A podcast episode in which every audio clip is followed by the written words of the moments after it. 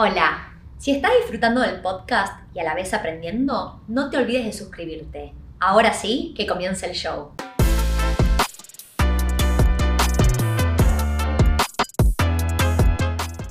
Hola, mi nombre es Tiffy Rubinat. Bienvenidos al podcast de Wealth en Español. Hoy voy a estar hablando acerca de las 10 claves para el éxito financiero. Y antes de arrancar, quiero explicar de dónde salió este tema, cómo se me ocurrió grabar este video. Hace unos meses, y cuando digo meses, no sé honestamente si fue este año, el año pasado, pero en algún momento pre-post-COVID, estoy perdida, me junté a cenar en la casa de unos amigos con Gerardo y Jimena. Gerardo, de hecho, fue eh, entrevistado en el podcast número uno de Wealthy en español, un gran episodio para aquellos que no lo hayan escuchado todavía. Y en esa cena él me preguntó cómo haría yo con mis futuros hijos para darles una educación financiera. Honestamente no tengo hijos todavía, no estoy cerca de tenerlos, un poco medio que me olvidé del tema y después me, me puse a investigarlo, como que me llamó la atención porque es cierto, la verdad es que la educación financiera no es realmente abordada en el colegio, ni siquiera en la facultad, y me parece que está a cargo de los padres. Eh, él se lo estaba planteando porque en ese momento estaba por tener su segundo hijo. Y, y cuál es la mejor forma, él una forma buena, una forma mala, qué hay que hacer, qué hay que evitar. Entonces me puse a hacer un poquito de investigación. Y hace una semana atrás, un muy amigo mío, su nombre es Matías, Mati, eh, estamos hablando por teléfono, le pedí permiso para nombrarlo en este episodio porque Mati no es el mejor ejemplo de educación financiera y aunque yo en algún momento de mi vida tuve que entender que yo no puedo convencer a todo el mundo, no puedo sacudir a alguien para que quiera ahorrar, invertir, pensar en su futuro, comprar activos. Pero bueno, estábamos teniendo una conversación donde él me explicaba que estaba pasando por un momento difícil porque se frenó la, construcción en Sydney por unas semanas eh, por el tema variante Delta de COVID y en ese momento dejó de percibir un ingreso y eso es una situación complicada para cualquiera. ¿eh? Pero más allá de esta situación complicada, yo lo había ayudado unos meses antes a, en un lindo Excel, armar su presupuesto para entender ingresos y egresos y una de las temáticas más importantes era cuánto iba a poder ahorrar.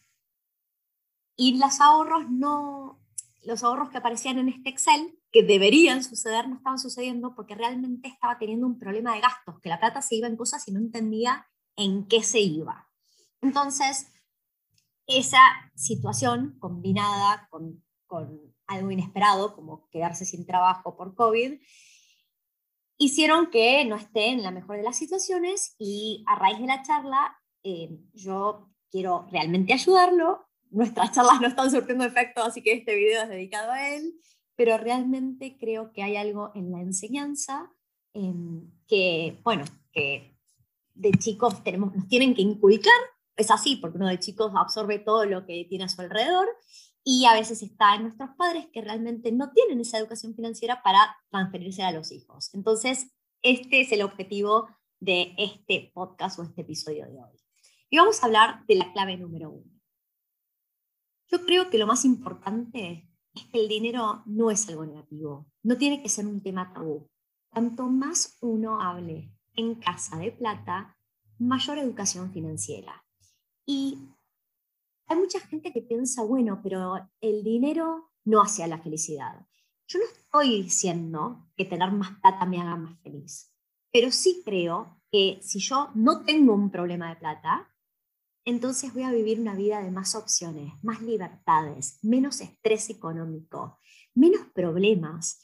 Cuando a mí se me ocurre que quiero ayudar a alguien o, tener un proyecto para ayudar a muchísimas personas, em, si yo tengo que pagar eh, mis cuentas y dependo de un solo ingreso como empleada para hacerlo. Entonces es muy difícil que yo pueda dedicar una buena parte de mi tiempo hacer otros proyectos pasión. Mientras que si estoy teniendo ingresos múltiples de, desde de formas activas y pasivas, puede que yo esté trabajando activamente, pero también tenga inversiones que me, me paguen, no importa si yo me levanto de la cama y trabajo o no, eso ayuda a que yo pueda em, tener una relación saludable con el dinero, no estar atado a un trabajo que no me hace feliz y realmente creo que arranca desde el simple hecho de hablar del dinero, de hablarlo como algo positivo.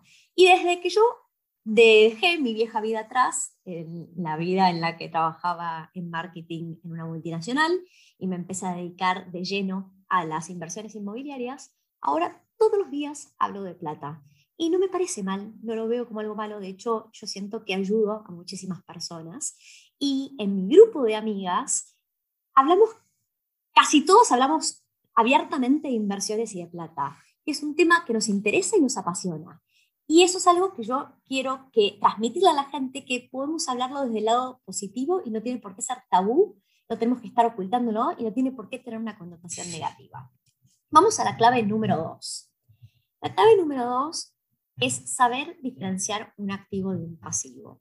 Y voy a dar la definición de Robert Kiyosaki en su libro Padre Rico, Padre Pobre. Es una definición un poquito distinta a la tradicional que uno podría ver en un curso de finanzas pero es súper simple. Él define un activo como cualquier cosa que ponga plata en mi bolsillo o cuenta bancaria. Y un pasivo es algo que saca plata de mi bolsillo o de mi cuenta bancaria. Entonces, si yo estoy comprando un auto para que ese auto esté generando plata porque me ayuda a trabajar, eso es una cosa, podría llegar a ser un activo. Pero el auto familiar es, es un pasivo. Voy a tener que pagar mantenimiento, nafta, peaje, seguro, etcétera, y saca plata de mi bolsillo siempre. ¿Está bien? Lo mismo con uno cuando mira su propio hogar. Uno de los problemas más grandes es que la mayoría de las personas cree que su propio hogar es su mayor inversión. Y eso es un grave error, porque una inversión o un activo debería poner plata en nuestros bolsillos. Nuestra propia casa no pone plata en nuestros bolsillos. Entonces, da lo mismo si yo compro una, una casa en Australia de 400 mil dólares, 800 mil dólares o 3 millones, porque me, no me genera plata. Entonces, en todos los casos es un pasivo y prefiero gastar la menor cantidad de plata posible en ese hogar. Eh, entiendo que todos nos queremos dar un gusto y queremos vivir en lugares lindos, pero la verdad es que no nos ingresa plata y por eso tenemos que tener cuidado con esos gastos. Entonces, algo importante a saber es, nosotros para poder hacer ciertas cosas necesitamos sacar licencias, pero por lo general para tener una tarjeta de crédito nos la mandan como si nada. Y hay muchas personas que ni siquiera entienden cómo funciona una tarjeta de crédito y cómo funciona la deuda y qué significa no pagar em, el total de lo que gasté en tarjeta de crédito y empezar a pagar intereses. Entonces, em, la tarjeta de crédito, nos guste o no, es un pasivo y hay que tener mucho cuidado y hay que entender cómo funciona. Vamos por la clave número 3. Tus hábitos definen tu futuro. Y cuando hablo de hábitos, no solo hablo de hábitos financieros, estoy hablando de higiene personal, de salud, de hacer deporte, comer sano, lo que sea, ¿ok? Y también hablo de mis hábitos hacia con el dinero. Si yo desde chica me entreno para ahorrar fuertemente, probablemente de grande sea buena ahorrando y el ahorro es lo primero que tiene que suceder para yo poder empezar a invertir. Pero va más allá de la plata que yo ahorré, sino de, de tener como hábito el poder ponerle un retraso a la gratificación instantánea y en vez de que cada vez que me entra mi sueldo, ir y gastar, gastar, gastar y después veo cómo llego a fin de mes, primero destinar plata a mis ahorros y después veo cómo pago el resto. Son estilos muy distintos, ¿no? Pero una de las cosas que dice Robert Kiyosaki es pagarse a uno mismo primero. Y una de las prácticas que yo tengo todos los meses cuando cobro el sueldo, lo primero que hago es sacar la plata que voy a ahorrar y esa plata no se toca y la pongo en una cuenta separada. No está en la cuenta de donde se debita todo. Después saco la plata que le voy a destinar al alquiler, ¿ok? O a la renta. y la dejo separada porque en mi caso en particular yo tengo un trabajo donde me pagan una vez al mes y no es que puedo hacer más o menos trabajo para ganar más plata durante el mes. Hay gente que sí puede y puede salir a buscar esa plata. En mi caso es un poco más difícil. Pero en fin, ahí están mis hábitos. Me pago siempre a mí primero y después gasto. Y eso es algo súper, súper, súper importante. Y de esto es lo que le estaba hablando a Mati, de los hábitos. Sobre todo quiero remarcar los hábitos cuando tengo entre 20 y 35 años, porque esa es la edad en la que uno em, ya se va de su casa, empieza a trabajar, generar su propio ingreso y decide cómo destina el dinero, en qué lo gasta, en qué lo ahorra, qué hace y qué no hace. Y esos primeros años también van a ser, me van a, dividir entre que yo me pueda retirar en 10 años, 20 años o retirarme a la edad de retiro y depender siempre de mi jubilación, o me pueden dar eh, muchas más opciones, como retirarme antes, por ejemplo. Y no porque sea vaga y no quiera trabajar, no estoy diciendo eso, me encanta trabajar, me encanta tener proyectos, no podría estar tirada haciendo nada. Eh, para aquellos que me conocen, soy una persona que, que tiene un problemita con quedarse quieta y no haciendo nada, pero realmente me gusta tener opciones y no tener que decir, ah, bueno, me toca por los siguientes 30, 35 años trabajar y de hecho voy a tener que hacer lo mismo que estoy haciendo ahora. No, esa no es la idea, ¿ok? Entonces, buenos hábitos me van a generar más opciones en el futuro y los hábitos, el momento clave es entre los 20 y los 35 años. Sobre todo porque nuestro costo de vida aumenta en el tiempo. Nos guste o no, el costo de vida siempre aumenta y sobre todo si vamos a tener hijos en algún momento.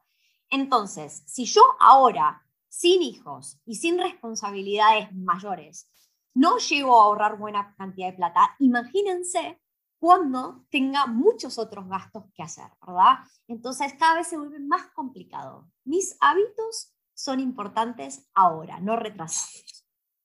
Vamos a la clave número 4. La clave número 4 es comprar o crear activos cuanto antes. Cuando digo crear es porque por ahí uno puede escribir un libro, comprar una canción y nos pueden pagar royalties, entonces hay activos que uno los puede crear, pero también uno puede ir y comprar, invertir, etc.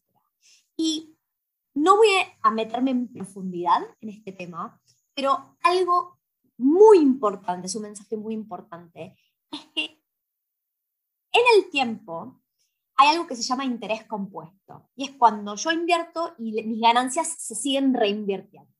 Esa es una curva exponencial en el tiempo. Y lo que pasa luego, después de 10, 20, 30 años, es que pesa mucho más la cantidad de años que esa inversión se estuvo reinvirtiendo a el monto inicial que yo invertí. ¿okay? Eso es una locura. Pero que pese mucho más la cantidad de años significa que cuanto yo antes arranque, mejor voy a estar en el futuro y más ganancias voy a tener en ese interés compuesto.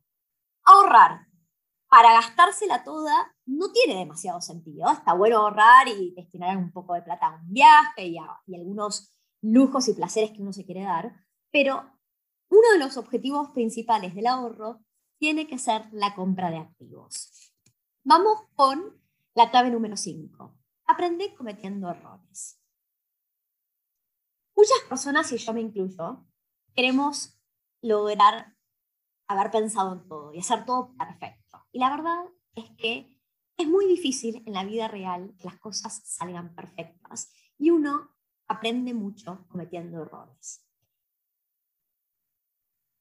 Es, es, es cierto que cuando uno en el colegio comete errores, básicamente lo penalizan. Entonces, cómo nos criamos en el colegio es teniendo miedo de cometer errores.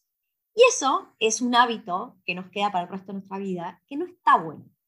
Porque si yo no me la juego y no voy y no arranco, no voy a aprender nunca.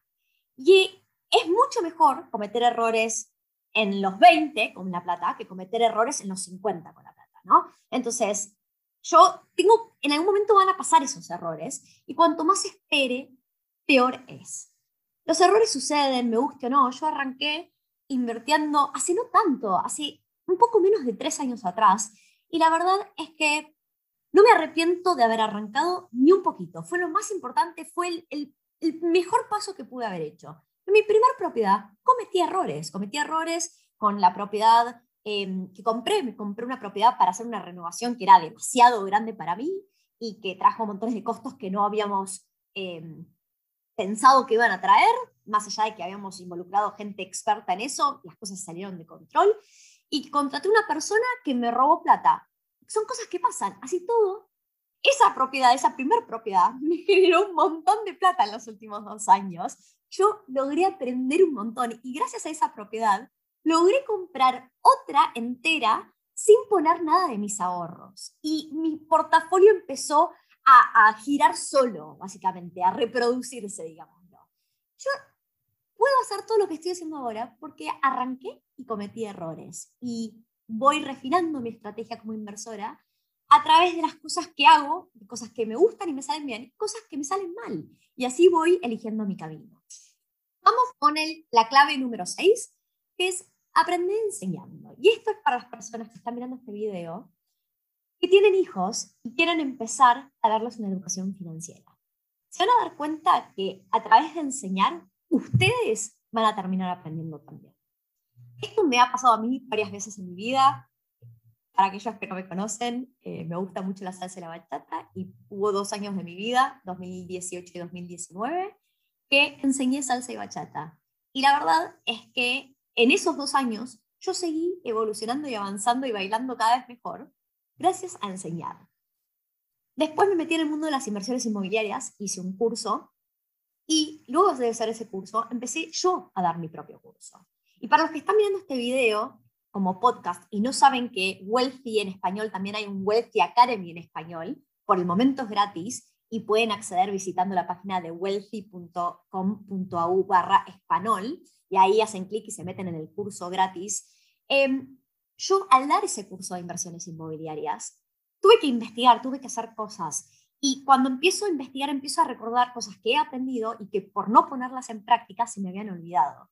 Entonces, yo enseñando he aprendido muchísimo. Se los recomiendo. Vamos con la clave número 7. Y estamos viviendo un mundo que cada vez van a haber más y más cambios. El cambio es la única constante. Entonces, es súper importante aprender a aprender, porque como hay cambios, siempre nos tenemos que estar actualizando nos tenemos que estar adaptando. ¿ok? Aprender a aprender y aprender a adaptarse es súper importante. Y eso es algo que le tenemos que transmitir a nuestros hijos. Y cada uno de las personas en este planeta aprende de una forma distinta. No todos aprendemos de la misma manera. Algunas personas somos muy buenas en la teoría y otros somos muchos mejores yendo a la práctica. Pero sea cual sea, hay que siempre motivar a nuestros hijos y a las personas que están alrededor nuestro a encontrar la mejor forma en la que ellos aprenden. Y puede diferir para cada uno de nosotros.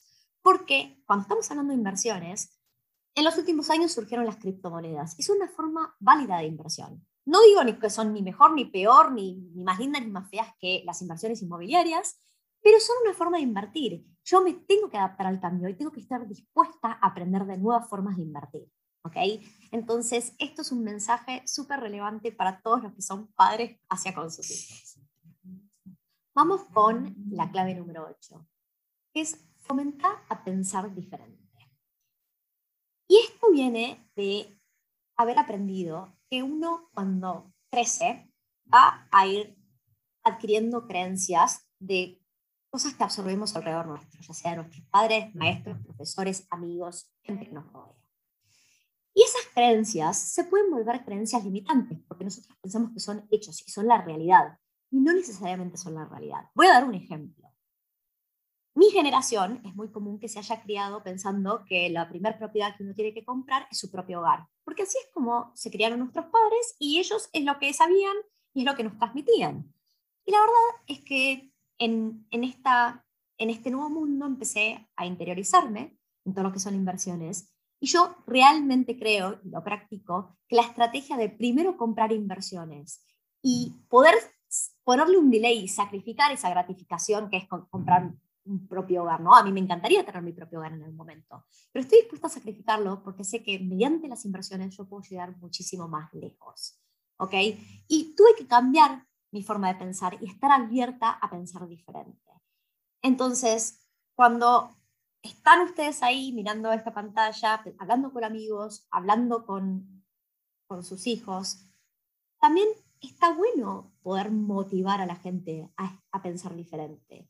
Y a veces vamos a estar de acuerdo y a veces no. Mati y yo no coincidimos en montones de cosas y puede que él, en algunas formas de vivir su vida y pensar diferente a mí, está bien y tiene sentido para él y va a lograr él llegar más lejos en lo que él quiere llegar, en lo que a él lo hace feliz, ¿verdad? Entonces, todos tenemos que aceptar que somos diferentes y está bueno motivar a las personas a que sean diferentes. Clave número 9.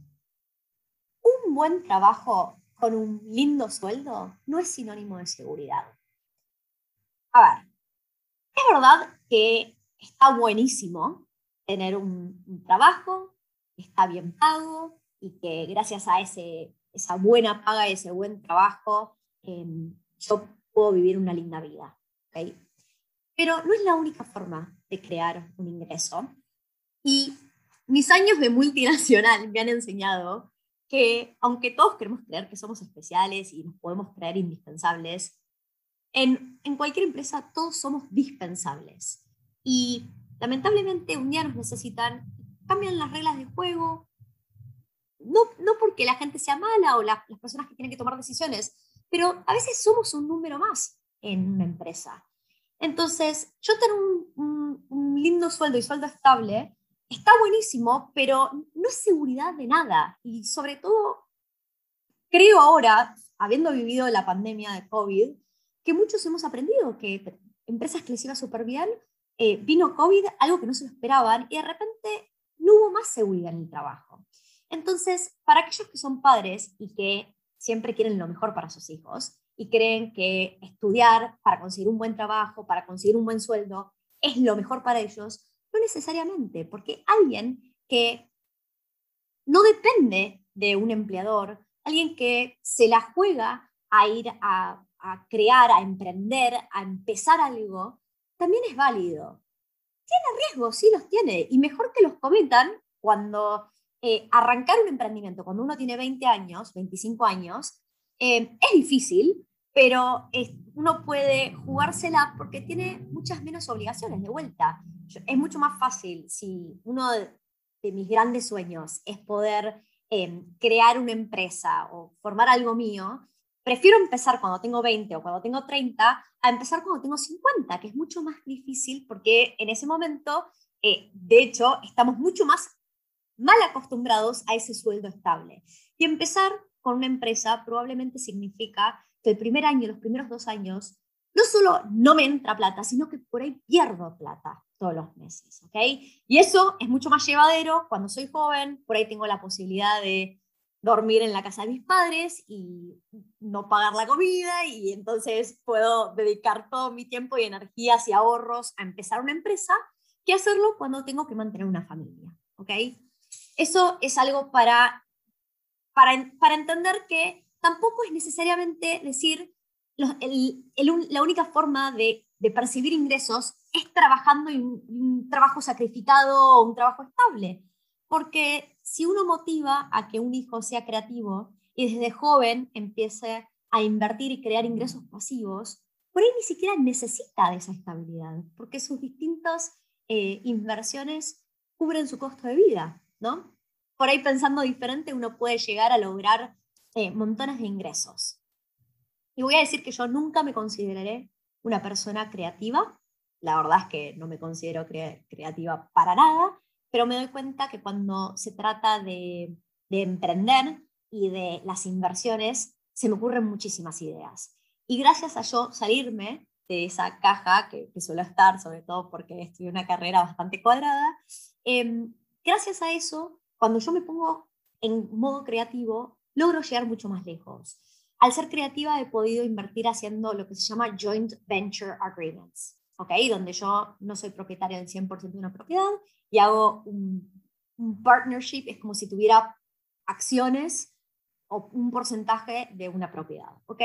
También he tenido que em, hacer lo que se llama angel investors, juntar plata ¿ok? Y no solo he tenido que juntar plata, sino que lo voy a decir abiertamente, he tenido que juntar 50 mil dólares en 24 horas. Me puse en una situación que en el momento digo, ¿para qué, Tiffy, te pones estas situaciones? Y después esa situación me, me hizo entender que puedo juntar 50 mil dólares en 24 horas. Y, y, nada, y repagué esa plata, por suerte ya estoy libre de esa deuda. Y la verdad es que se puede, ¿ok? Entonces uno tiene que empezar a ser creativo y entender que uno puede generar ingresos no solo de la manera tradicional. Ahora sí vamos a ir con la clave número 10, la última clave. Y esta es la clave que nos da Robert Kiyosaki, es el mensaje número uno de su libro Padre Rico, Padre Pobre, y es evitar la carrera de ratas. En inglés, The Rat Race, y voy a explicar qué es lo que eh, él se refiere cuando habla de la carrera de ratas.